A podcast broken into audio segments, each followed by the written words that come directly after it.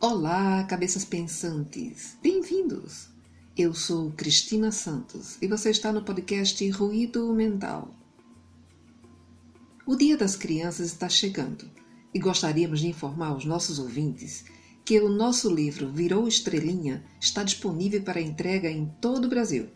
Virou Estrelinha é um livro infantil para a faixa etária de 3 a 6 anos, que fala sobre a morte de forma lúdica e natural. No Dia das Crianças, deixe as crianças serem crianças. Deixe as crianças terem fantasias, brincar de faz de conta, expandir a criatividade. Assim, elas constroem o seu mundo interior e o povoam com alegria, imaginação e amor. No Dia das Crianças, dê livros de presente e os leia com elas. Permita-se também sentir a criança que habita em você. O podcast Ruído Mental está no ar. Redes sociais ou prisões digitais? É o tema de hoje. Esta semana, o mundo digital entrou em desespero quando as plataformas do Facebook, Instagram e WhatsApp ficaram offline durante várias horas. No caso do WhatsApp, apenas o Brasil e a Índia, onde este aplicativo é largamente utilizado, os usuários ficaram desolados pelo apagão do sistema. Nos países da Europa e América do Norte, os clientes não precisam usar esse tipo de aplicativo, porque em seus pacotes de telefonia móvel, a troca de mensagens por SMS é ilimitada. Por aqui, o que vemos é que a cada dia as pessoas se tornam cada vez mais dependentes dessa via de comunicação.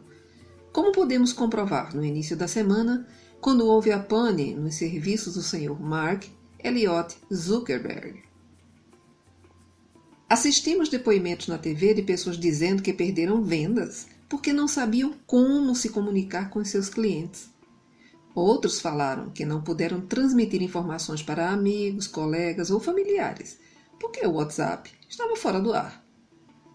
E infelizmente não foram poucas as pessoas que culparam o aplicativo pela sua suposta impossibilidade de comunicação. Isso nos parece um tanto dramático, quando na verdade é patético. Então vamos usar os neurônios e analisar.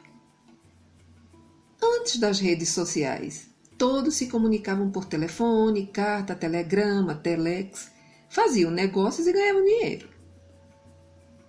Com a criação da telefonia móvel, continuamos a nos comunicar por telefone e também por uma coisa chamada mensagem de texto, no próprio aparelho, e continuamos a fazer negócios e ganhar dinheiro do mesmo jeito. Com o advento da internet, criou-se as comunicações via mensagens eletrônicas, chamadas de e-mail, e passamos a ter mais uma via de contato com as pessoas e o mundo dos negócios continuou existindo e dando lucros. Com a criação dos smartphones e dos aplicativos para simular um mini computador de mão, mais funcionalidades foram sendo criadas para ajudar quem estava fora do seu desktop ou não dispunha de um. Então, o smartphone passou a ser um telefone mais incrementado.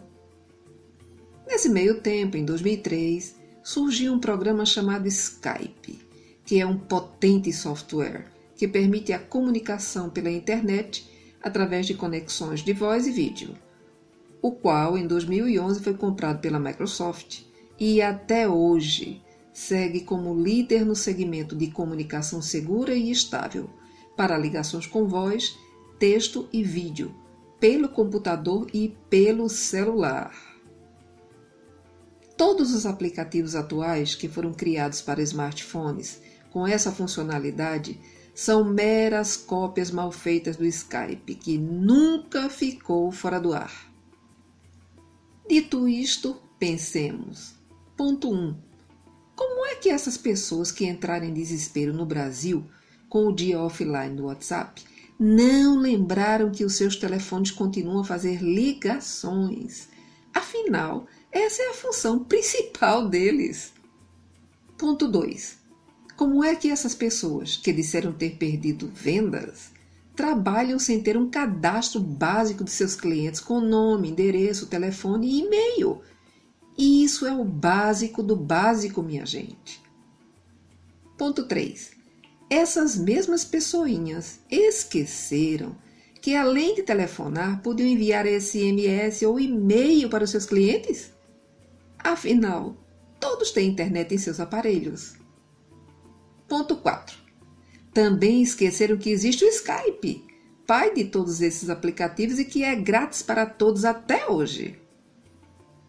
Ponto 5. E para aqueles que possuem sites ou blogs de seus estabelecimentos, esqueceram que sempre tem um campo chamado Fale Conosco, onde nos comunicamos com os clientes.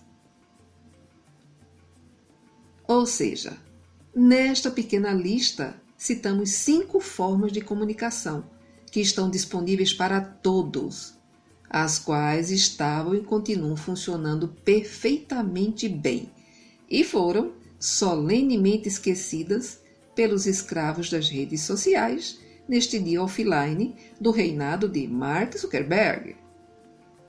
Mas não para por aí.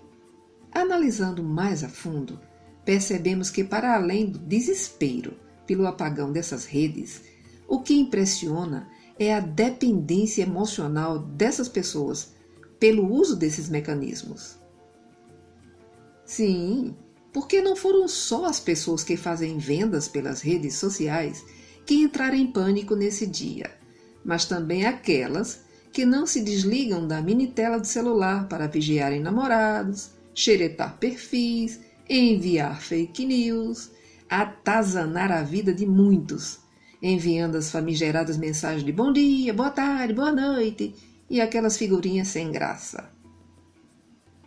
Esses indivíduos, literalmente, habitam um mundo paralelo do faz de conta, repleto de ilusões e mentiras esses indivíduos somam uma grande parte da população, especialmente composta por adolescentes e jovens adultos que, de tanto perambularem pelos Instagrams e TikToks da vida, se deixam influenciar por falsas informações transmitidas por auto-intitulados, abre aspas, influenciadores digitais, fecha aspas, que nem sempre são providos de responsabilidade ou respeito ao outro e vivem a disparar falsos valores morais e realidades irreais ao seu séquito de seguidores.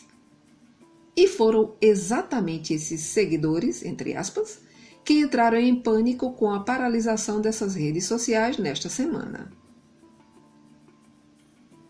E isto é preocupante pois são pessoas que demonstram estar vivenciando uma dependência digital patológica, uma vez que não conseguiram vislumbrar nenhuma outra opção de comunicação dentre as cinco que citamos no início, para prosseguirem as suas atividades de trabalho no dia do apagão das redes sociais. Diante desse quadro, perguntamos a você como esses espaços interferem em seu dia a dia e em suas atividades laborais? Navegamos em redes sociais ou prisões digitais? Pense nisso. Fique bem e em paz. Estaremos juntos no próximo episódio do podcast Ruído Mental. Obrigado pela sua audiência.